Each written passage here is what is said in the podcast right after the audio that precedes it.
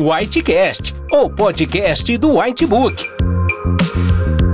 Aqui você encontrará informações atualizadas do mundo médico, relatos de casos clínicos, debates, discussão de condutas, além de descobrir como os conteúdos do Whitebook podem te ajudar nos desafios da profissão. Olá, esse é o Whitecast, é o podcast do Whitebook. Eu sou João Marcelo, sou médico especialista em ginecologia e obstetrícia e o nosso tema de hoje será câncer de mama. O câncer de mama é o câncer ginecológico mais comum na população feminina. É, ele acomete as mulheres desde bastante jovens, mas de um modo geral a incidência maior, a sua prevalência maior são nas mulheres a partir dos 40 anos de idade. Nós temos duas formas principais do câncer de mama, né? O câncer de mama de origem hereditária e o câncer de mama não hereditário. O hereditário está ligado a famílias com câncer de mama e o não hereditário, como o próprio nome diz, não está ligado a esses fatores genéticos. O câncer de mama não hereditário é responsável pela grande maioria dos casos, algo em torno de 70% deles são não hereditários, e o restante cânceres hereditários. A grande importância do câncer de mama reside no seu rastreamento. Quanto mais cedo nós conseguimos fazer o diagnóstico, mais rapidamente começarmos o tratamento, mais fácil, maiores são as chances de cura desta mulher e menor vai ser o impacto na vida dela. As mamas representam uma imagem para a mulher muito importante. A sua autoestima está intimamente relacionada à presença, à normalidade e à conformação das suas mamas. Inclusive, existem casos descritos de descoberta de câncer de mama em pacientes que são submetidas a cirurgias é, avançadas, em tumores avançados, que muitas vezes abalam o casamento, abalam o seu relacionamento e a sua própria autoestima.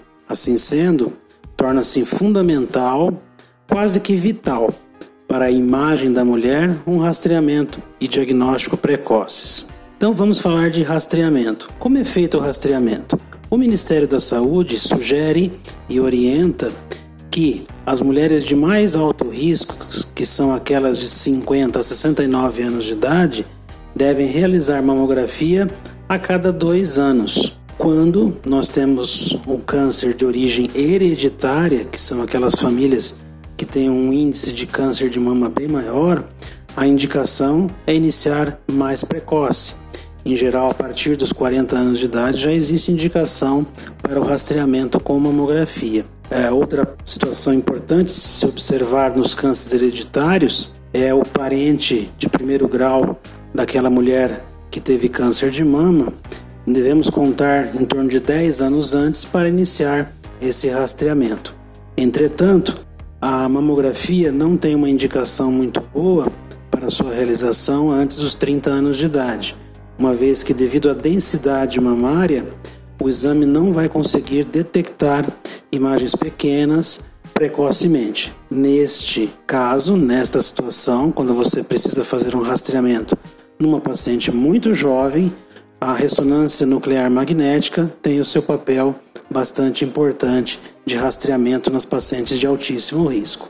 Muito bem, mamografia sendo realizada a cada dois anos, e a partir deste exame nós temos algumas possibilidades de diagnóstico. Existe uma classificação internacional chamada classificação de BIRADS, que vai de 0 a 6.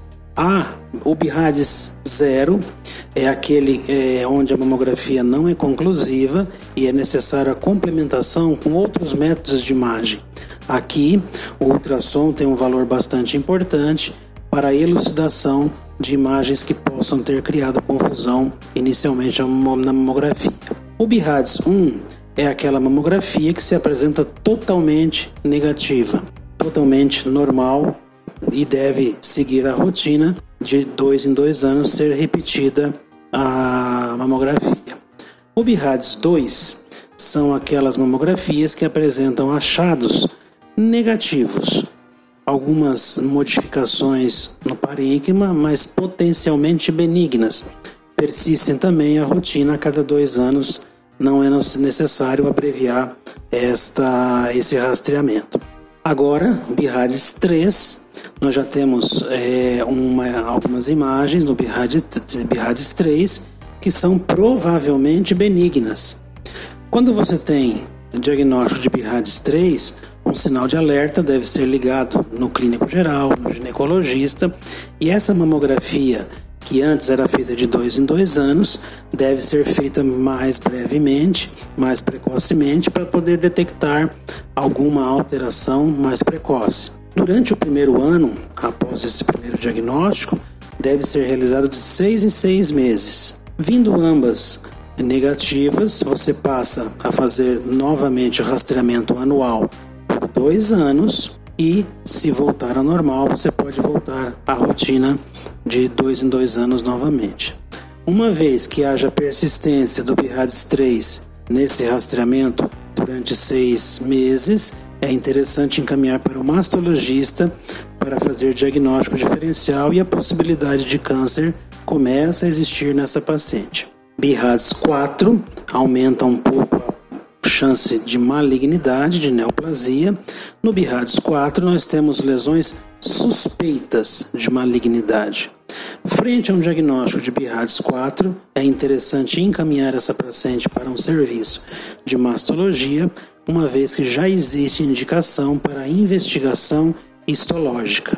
É necessário a realização de uma biópsia para afastar a malignidade, confirmar a benignidade ou mudar a suspeita para a malignidade desse BIRADS 4.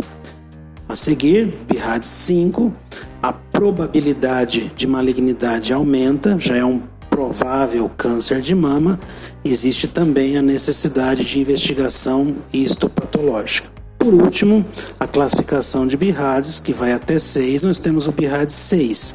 O BIRADS 6 são imagens classicamente malignas, aproximadamente 95 a 99% de chance de ser câncer de mama. Esses casos de BIRAD 6 é bastante importante que sejam encaminhados a um serviço de oncologia para o tratamento adequado, estadiamento e a conduta necessária e adequada para este caso. Esse foi mais um podcast aqui falando sobre câncer de mama no Whitecast.